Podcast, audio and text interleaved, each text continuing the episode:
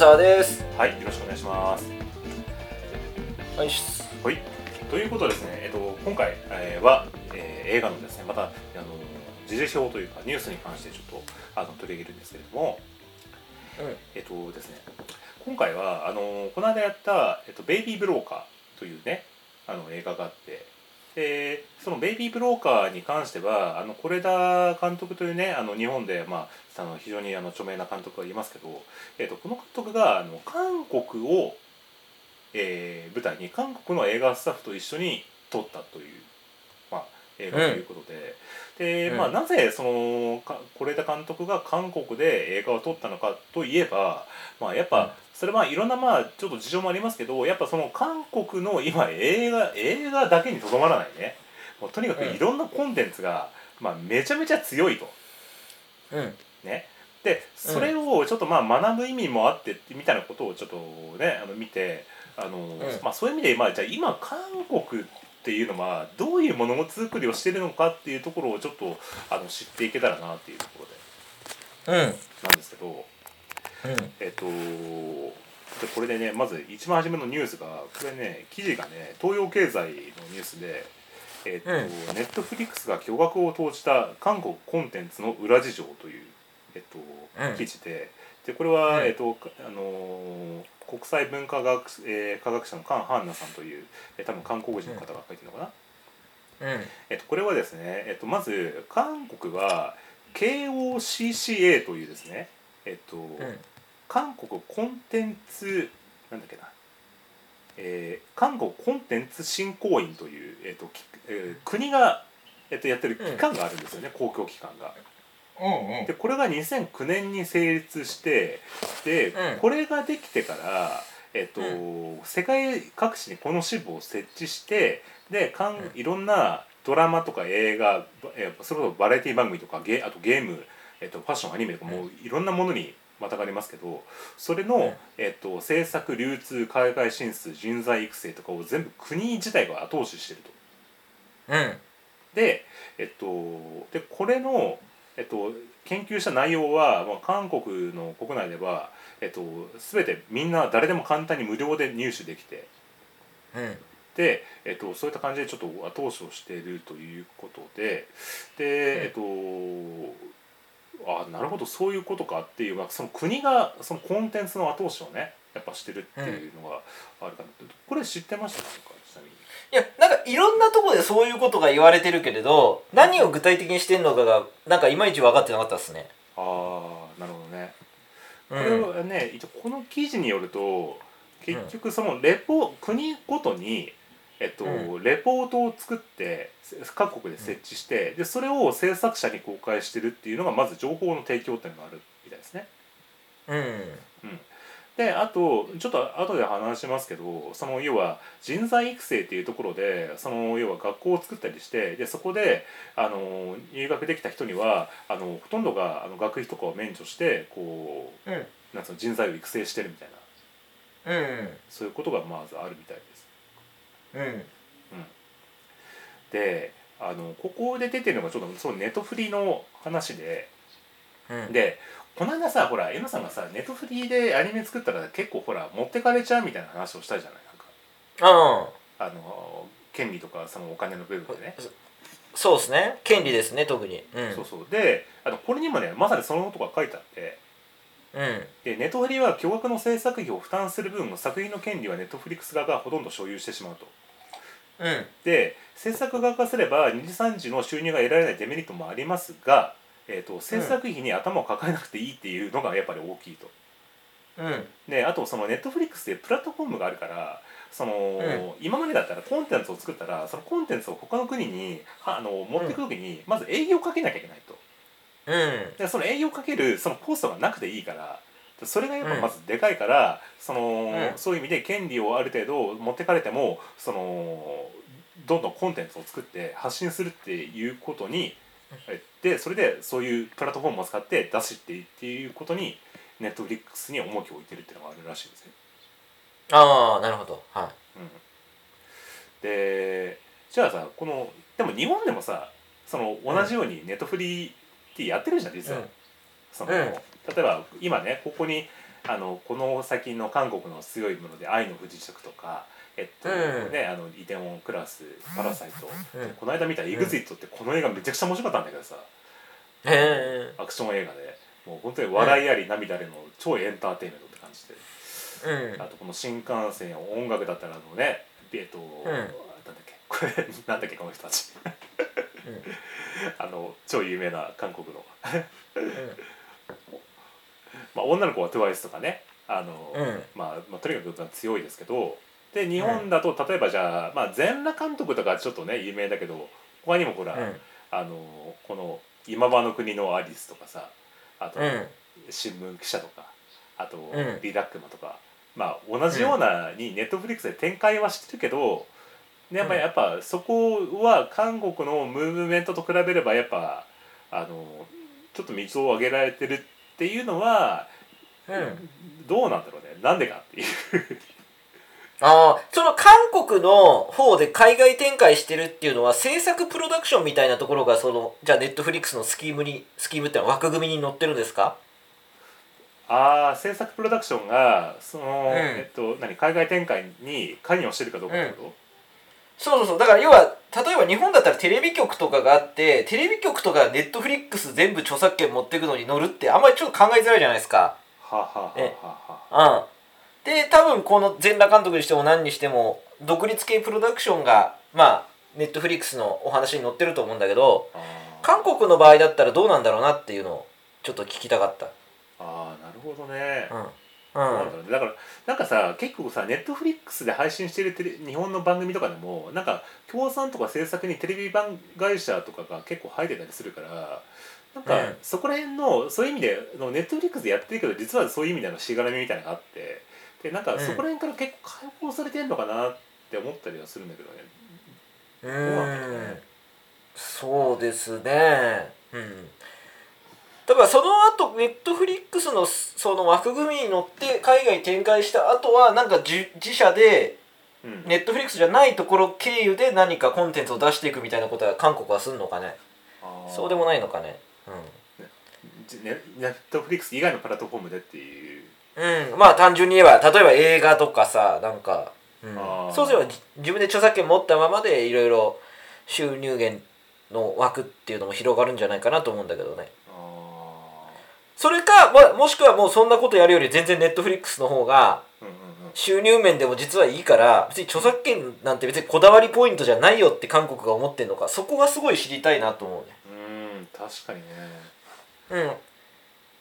あのなんでかっていうと結局その日本の会社って著作権ってすごい大事にするけど本当にそここだわりポイントなのっていう話もあると思うんですよ。ああ、でもし本当にそれがこだわりポイントじゃないとむしろそこにこだわってるからなんか展開が遅れちゃったりとかしてるって話だったらなるほど。に日本のコンテンツ産業ってむしろそあじゃあそこのこだわり捨てた方がいいんじゃないのみたいなあの話にもつながっていくかなと思って。なるほどね。その、うんほらなんだっけ？スタジオジブリのね、鈴木敏夫さんが最近ほら、うん。自分のサイトの中であの、うん。なんだっけ？なあのスタジオスタジオジブリの画像を無料配布し始めたんだよ、うん。でそれなんでかって言ったらあの、別にアイコンほら例えばアイコンで使いたいとかなんかこう、あの参考画像で使いたいとかね。そういう時に著作権が絡んで、まあ、使えなくなるっていうのもまああると。うん。でなんだけどあの、うん。実際そうやってがんじがらみにすることでスタジオジブリが忘れられたらどうしようもないみたいなうんことを言っててだったら、うん。あのそなんかね毎回注意書きで常識の範囲内でみんな使ってくださいねっていうふうに書いてあるんだよね。うん。それはもうその使ってる人に任せますよと。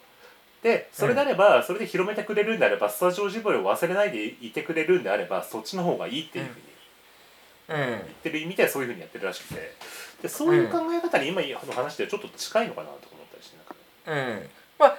ゲームの世界は日本の会社そこがすごく柔軟に今なってるんだけどもしかしたら映像とかの世界とかってそこの柔軟性があるのかないのかっていうとこかもしれない。ああなるほどね。うんうん。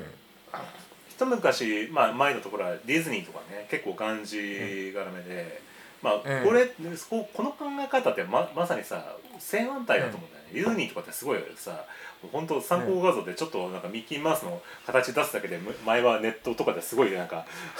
さあの、うんいろいろ批判にあったみたいなのがあったりしたのがさ、うんもうすぐディズニーそうディズニーのほらミッキーの版権が切れるかなんかがあったりするよね。うんあとあのあとほら熊野プーさんの版権が切れたから今熊野プーさんを元にしたホラー映画が作り始めたりとかうんしてるけどそういう意味ではちょっとまた考え方が変わってきてるのかなって思ったりは。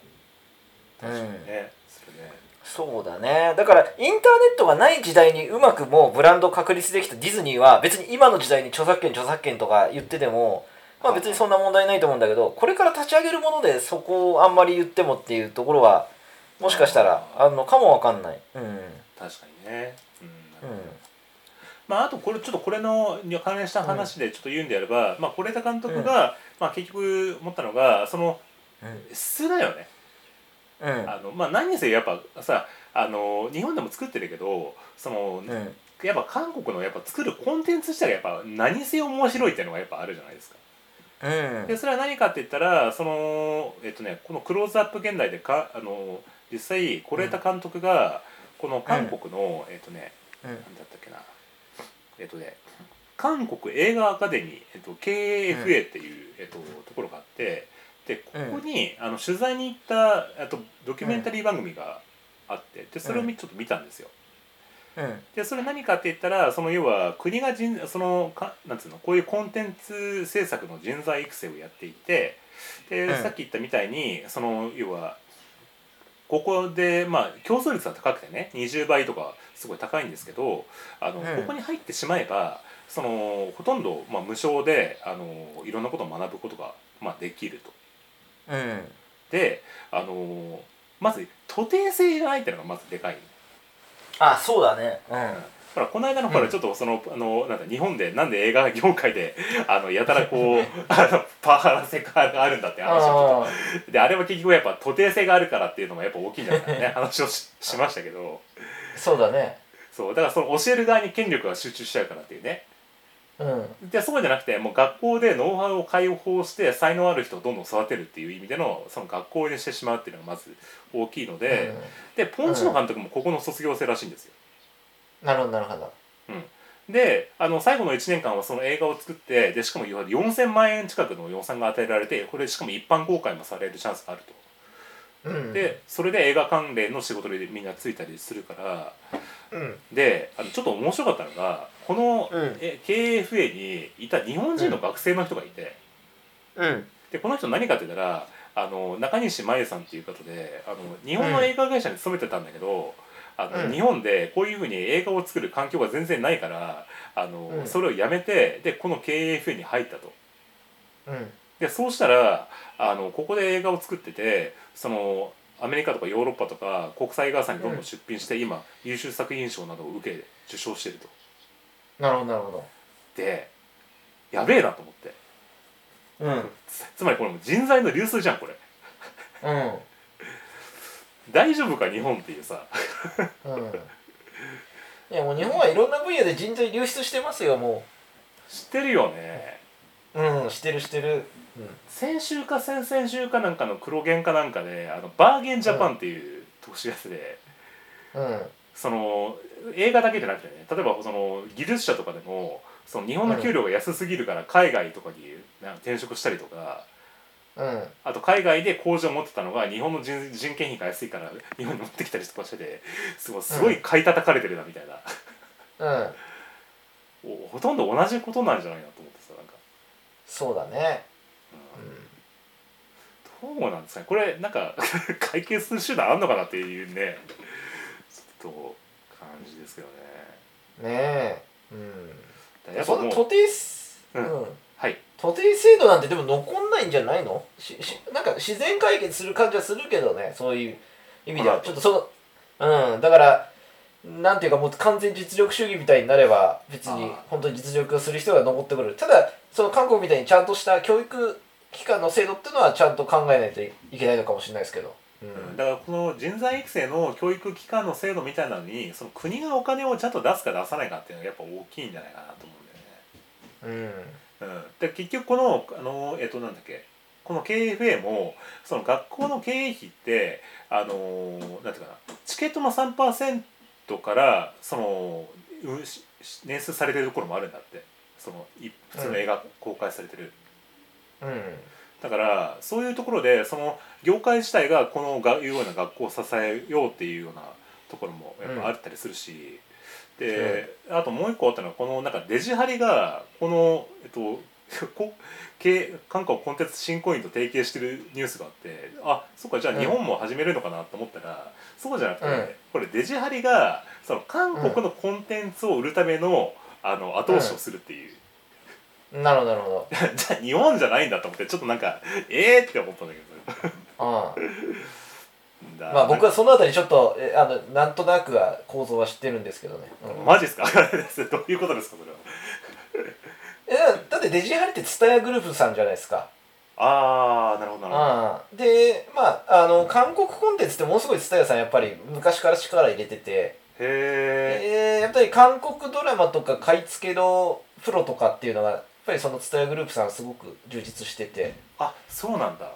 ああもうで買い付けるドラマ買い付けるドラマもヒットするみたいなね感じの人もいるんで。まあそこら辺の部分のねある種大元からきちんと、うん、抑えておくっていうところではすごい戦略だなと思いますけどね。あそういうことなんだ。なるほどね、うん。そまあかそっか。じゃあそもそも韓国のそのあのコンテンツをかあのそのなんつうの買い付けるところからのっていうところなわけだねそもそもがねそうだね。あうん。ーどうなんだろうねもうやっぱ本当だからコンテンツの人材育成が日本は遅れてるなっていうのがねなんかねちょっとうん、これを見て 思ったなっててかてかもうそもそも遅れてるところとか他に持ってかれてるぜっていう、そうだね。うんうん。特にあと音楽分野とかもね、まあ BTS とかそういうふうに海外進出うまくいってるね、グあループとかもたくさんあって、あーでそういう面で日本って昔からアメリカ進出ってなんか一つの夢みたいな感じだったけど、うんうんうんうんかなり、うん、差がついちゃってるなっていう感じしますね。あの20のプロデューサーっていうかあのほら番組あるじゃない？なんか、なんだっけ？うん。うん。ででああいうの見てるとなんか最近はほら日本でアイドルデビューするんじゃなくて韓国に日本の女の子が留学してでそこでアイドルとしてデビューして日本にまた帰ってくるみたいそうそうそう。うん。なねとかうん。うん昔は逆だったのがもう今完全にこうね なんかほんと持ってかれてる感じになってるというか持ってかれてるよ、本当うん。ねえそ本当 かいろんなまさかこうコンテンツまで買い叩かれるというかね、まあ、ほん大丈夫かっていう感じ。いや、音楽はとにかくもうなんか差がすごい逆転したなって感じる。20年前の韓国の音楽とかって、韓国の街、ソウルの街中で聴く音楽とかって、なんかすものすごいなんか日本の80年代の音楽ですかみたいな感じだったのが、今ものすごい洗練されてて、うんあもう洋楽、洋楽っていうか、おアメリカの音楽と何ら変わらないぐらいのものになっちゃった。まあ別にアメリカのものが絶対1位とかっていうつもりもないですけど。ーうん。だからそのなんていうかな。このあなんだろう。コンテンツの、まあ、質もあると思うし、であとその、うん。さどっちが、まあ、いいとか悪いとかね。そういうことでもないとは思うんだけどその日本最近の日本のアニメとかってなんか最近聞いたニュースだとあの、うん。昔はアニメってその翻訳して、あのん。海外の声優さんが吹き替えてやってたのが最近は日本の日本語のままであと字幕とかであの見るようになってるんだよね、なんかね。うん。でそれによって日本のあの声優の人が海外で売れてたりするみたいな話なるほどなるほど。ラジオでやってて。で、まあ、つまり、まあ、それは韓国にしても同じであの結構ほら、うん。韓国語のドラマとかが世界で受けてたりするじゃない。うん。だから別にそのグローバル必ずしもグローバル対応しなきゃ世界で売れないきゃいけないとかだからそういうことでもないと思ってて、あのなるほどなるほど。ほら日本の人ってさ海外にな、うん。海外版を出す時になんかちょっとその海外そういう意味でのなんかこうねちょっと変革をしたりとかインターナショナル版じゃないけどなんか無駄に英語にしたりとかして、でも、うん。そうじゃなくてその自分の文化にが実は価値があって、でそれを輸出するノウハウを固めてビジネスとして国で押し上げたのが韓国の優位なところなの優れてるところなのかなって思ったんだよね。うん確かにね。そこありますね。うん、うん。じゃないとあの「愛の不時着」が世界中でヒットするってこれおかしいと思うんだよだからね。これってつまりあの日本の大英ドラマが世界中で受けてるのとほとんど同じようなことで、うんうん そのすすごくこうねあのがのあなんていうのこう 愛憎みじにじみに乱れるようなドラマとかがその、世界中で実は受けるっていうのはそれはそれだけのプラットフォームを作ったっていうことがその後押しをしたっていうのがこう韓国のすごいとこなのかなと思ったりしたんだよね。そうっすねまあこういうと語弊あるかもしれないけどなんかその外国にコンテンツ持っていく時はいろんな文化習慣を考慮しましょうみたいなことってなんかマニュアル化されてるのってなんかいろいろお役所とかがやってるけど別にそれって一番大事な受け入れられポイントじゃなくてなんかやっぱり結局はその人間のね根源的な部分っていうのが大事だと思うけどね、そうそうそう。まあ、極論極論言っちゃえばそういうシーンカットすりゃいいだけだから。そう。だからそのうん。その,、うん。その全部を変える必要はなくて、な全部をインターナショナル版にする必要はなくて、あの、うん。ほらこの国家だえー、と韓国コンテンツ振興員だってそれぞれの箇所に、あの部支部はあるんだけどそれは多分、あのそういうところだけちょっと、あの、うん何ていうの？あのローカライズしてるだけで根本のところは多分変えてないんじゃないかと思ってんだよねやっぱ。そうそうそう。うん。うんだからこそオリジナルは1本でそれが世界中に発信できるっていう体制を,、をやってるっていうところがあ、うんなるほどなとうん、思ったところでね。そうっすね。ローカライズって別になんかヒット要因ではないと思うね。うん。ああそうそうそうそう、うん。うん。ほら今ほらインドでさ忍者服部君とお坊ちゃま君が大ヒットしてるって話してる。あ、そうなんだ。うん、あの要はあまりにもヒットしすぎて日本でも、うんほらあの話数が限られててそれしかないからあの、うんインド版の忍者服部君をインド人が勝手に作ってるっていうすごいね。そうそれはもうテレビ朝日があのその版権を与えて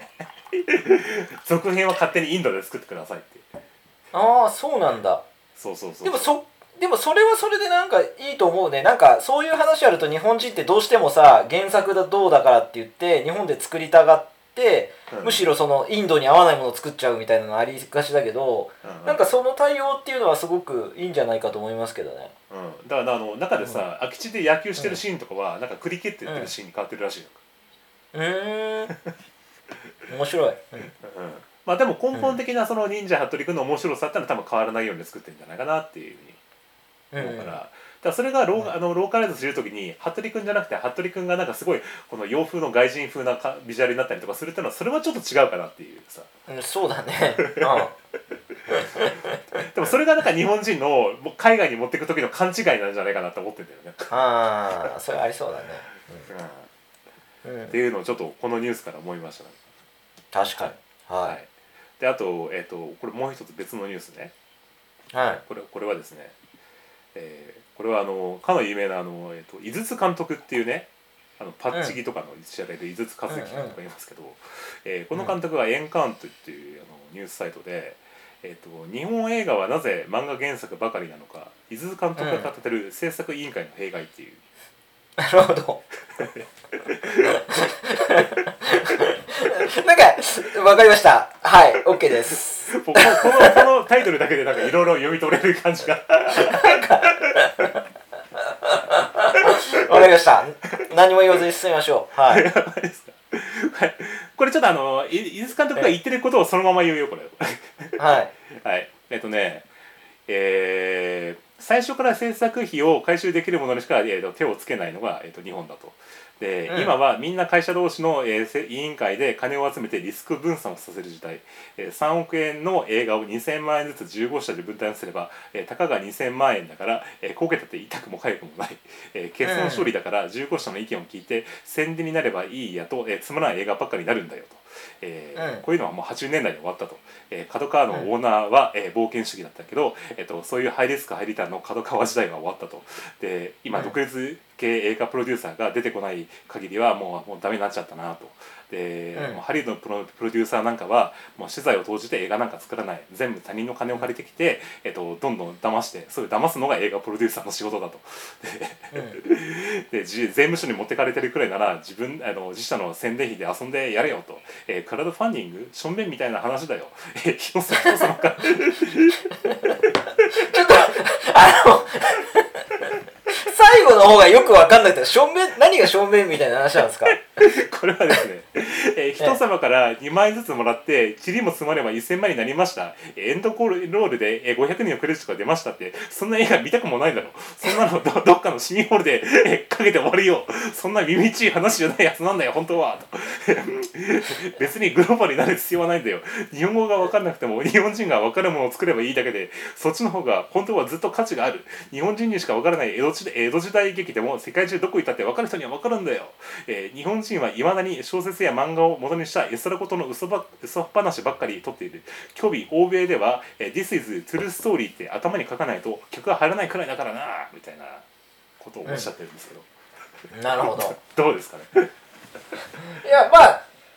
確かにまあその部分はあるけどだからその制作委員会の、えっと目的っていうのがリスク分散ですっていうのは確かにそのねあの教科書的なテキストにも書いてあったりはするけれども、うん、まあ、一つ大きいのはやっぱ宣伝なんですよね。あまああのテレビ局がそう出資する映画って大体そのザーッとテレビ局の名前がこう最後のエンドロールで流れてくるんですよ。いろんな地方のテレビ局が。あはいはいはいはい。でそのネット局がまあ自分の放送局の CM 枠のとこでその映画の、ね、宣伝をどんどん入れていくっていう効果はでかいからまあテレビ局の、ね、人に介在してもらった方がいいんじゃないかっていうところは大きかったりするんですけれどだからそこの本当いまだにそれって通用するのかがちょっとよく分かってないんですよ。テレビの力が今弱まってるとかってねいう言葉もあるけれどもはいはい。じゃあこれ仮にもう宣伝のし、ね、テレビでやる必要そんなないんだったら別にそのテレビ局10全国十何社とかって別に入る映画にならないと思うよ。例えば制作委員会っつってもはじゃあその制作プロダクションとあのどっかの銀行というかなんか投資集団とかでねファンドでやればいいじゃんみたいな。あー2社うん。でファンドのファンドっていうのは別に口出ししない。た単純にもうお金だけ出しますよっていう話なんで。うんうん。うん。うんだからそこ次第なんじゃないですかね。これもだから時代がなんか解決していく感じもするんですけどね。つまりそれはそのファンドがお金を出すような感じになれば解決するってこと？っていうこと？あどっちかといえどっちかというとテレビの別に力で宣伝っていうのはあんまり意味がないよねって時代になればああテレビ局で入んなくなるんで。で大体制作委員会でそのたくさん十何社も入ってるやつの大体その多数派っていうかメジャーな部分ってテレビ局の全国の地方局なんですよ。はあだからそうなんだうん。そうそうそう。だからなんか北海道なんたらテレビとか東北なんたらテレビとか東海なんたらテレビみたいなすすごいテレビ局の地方局の名前がダーッとこの制作委員会の名前の中で連なるわけですよ。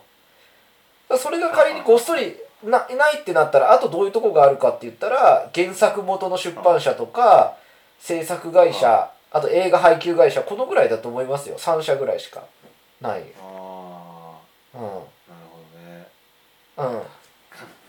あのーその制作委員会の中でさその、うん。結局そのいろんな出資元がバーッと出てくることで、その、結局その要は一番大株主じゃないけど大制作委員会主みたいな。うん。でっていうところが牛耳っちゃうことが、なんかその、日本の制作費のなんかこう、上限を決めちゃってるんじゃないかみたいなことを、うん。なんかこう,、うん。これ別の記事なんだけど、うこれあんの「鬼滅の刃」の UFO テーブルの社長が脱税で捕まったって事件あったじゃないですか。ででこれは何かって言ったらまあそのうん。これでね、あのなんで「鬼滅の刃」ほどのヒットした映映画をね、うん。生み出した社長がそんな脱税なんかすんのみたいな感じです。結構驚いたのがあって、うん。でそれは何かというとこれそもそも「鬼滅の刃」がヒットする前のうん。うん時にあった事件事件が後で発覚したってことらしいんですよね。でででその社長の話を聞くと結局その、えっと制作費があの、うん。いろんなアニメがやっぱ低いと。で,、うん。でそれだけだともう会社が経営してるかが分かんないからであとその、うん。アニメってやっぱその浮き沈みが激しいからそういう時のために、その担保してたお金だったんだみたいな感じでもうバレた時には「すいません」って感じで全部なんかこうかなり正直に言ってたらしいんですけど。うん。でこれのニュースに関してなんかその、うん。えっとねまあ、この記事でも、まあ、言ってるんだけどなんか岡田敏夫さんってあの前あの昔あのガイナックスの社長だった、ね、今なんか YouTuber とかやってるけどあの人がちょっと解説したのが面白くてその制作委員会ののちょっとなんかそのややや闇っていうことでもないんだけどその構造的なことっていうのがつまり、うん。その制作委員会でいろんなところがこうお金を出してる時に結局そのえっとえー、20%から40%を平均的に出してるところでじゃあ例えば60%を取りたいっていうじゃあ結局そこがそのいきいきなりいなんつうの大きなお金を出すから自分が一番口出せるっていう感じになるんだけどあの、うん。そうするとその本当はもっと日本のアニメってすごい需要があるから世界中からいろんなお金をあの出したいっていう人もいるけどあのそれ以上上げてしまうと自分の口出せる意見のところが狭まってしまうからあえてあの青天井じゃなくて上限を作るってでそういうことの事情のために日本の映画の制作費あのそのアニメの制作費が低いっていうことを言ってたんだけど、っあていうことなの。あ なるほどね。あ本当は出せるんだけど抑えてるってことね。その事情があるから。でじゃあ例えばその海外とかなんか中国とかでじゃあいきなりボーンとなんかいくらいくら出しますみたいな言ったら、うん。そのそれも結局そのなんていうかな。あのほくバンって出されてすごくこう比率が大きくなるとその人が一番になっちゃうからそのうん。をしないためにあのいろんなアニメにあの分散投資させてうん。であの1本あたりとか複数何本も何本も低い制作費のアニメがいっぱいできる。だから今日本は深夜アニメがものすごい多くなってるみたいな。うん感じになってるっていううんことらしいんだけどなんか。うん。まあ私はちょっと見方違っててうん単純にやっぱり儲かりづらいっていうのがあると思いますよ。あのーアニメやってもその DVD とかの話ってまあ映画の話何回か前にしたと思うんですけど、まあ、うん DVD ってでかい収入源も今ないしははははまあそのスマホアニメの話だけで言えばスマホゲーからの、あのーライセンス料みたいなもんとかそういうのがだとかまああとは配信ですよね。だそれで回収しようとした時になかなかやっぱり採算ラインに乗るのってどのぐらいなのかみたいなのが見えづらくはなってるかなと思う。なんでかっていうとそのむ DVD ビジネスの方が昔はある程度売れる本数見えたんだけどじゃあ配信ビジネスでどんぐらい再生回数があるかとか、うん。ゲームがどれぐらいヒットするかってそれこそ浮き沈みが全然 DVD, より激しいんでやっぱり難しいんじゃないかなと思うんですよね採算の見立てが。じゃあ例えばその予算がすごい大きくなって、バンと作ったとしても、そのそれに見合うあの、か回収ができないというような感じ。そうですね。回収ができるかできないかが全然見えない。あそうなんだ、うんああなるほどね、うん。見えない。あうん、で昔はその DVD がなんで見えやすいかっていうと、うん。まあ、セルビデオがすごいある程度安定しててたっていうのもあるけどやっぱりレンタルビデオの市場っていうのがあってそこって結構営業力でどうにかなる部分があったんすよ。へえうん、そうそうそう。でもそのレンタルっていうのがまず最初はあの出来高払い要は借りられた本数によってしかお金が払われませんよと。レンタルビデオに置かれた最初の段階ではあの制作側には0円しかは0円の状況ですみたいなね。はあ。そういう制度ができてからだんだんやっぱり DVD の市場も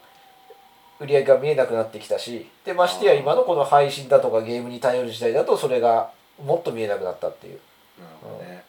ちょっと僕、うん。あのこの間のさ江野沢さんのさその要は配信のね、そのリターンの話を聞いて、うん。でなんか、うん。面白いなと思ったのがその後ほら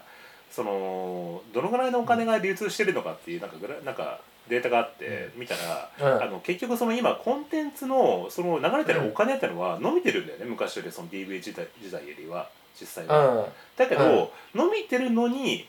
あのリターンが少ないっていうのはこのさっき言ったみたいなその要は、あのなんつうの胴元が持ってっちゃうからっていうねもううん。話がやっぱあって。うん。でだからやっぱその制作者側に返ってきてたのは DVD の時代だったんだっていうその流通するお金が増えてるけど制作者側には返ってこない時代になってるっていう。うん。うん。そうだね。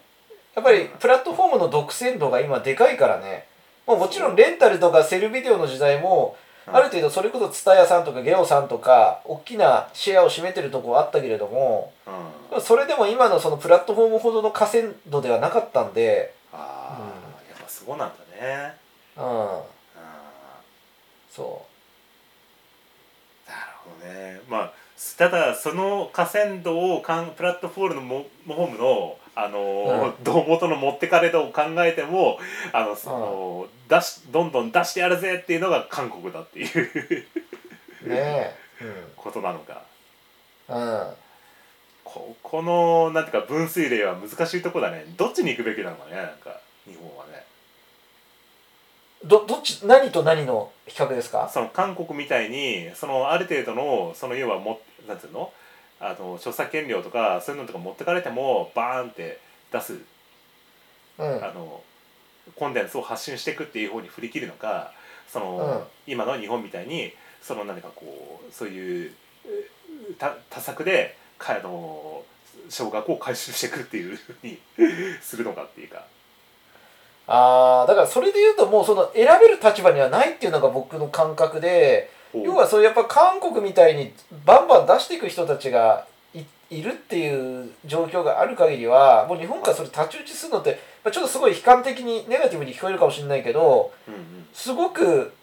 競争環境としてはもう厳しいところに来ちゃってるなっていうふうには思います。ああ、うんそうなんだ。だから日本が戦えるのがでもまあちょっとそんな暗い話ばっかりしててもあれなんで、うん日本が戦えるとこで明るい話で言えば、まあ日本の出版社っていうのはあの海外とかでやっぱり著作権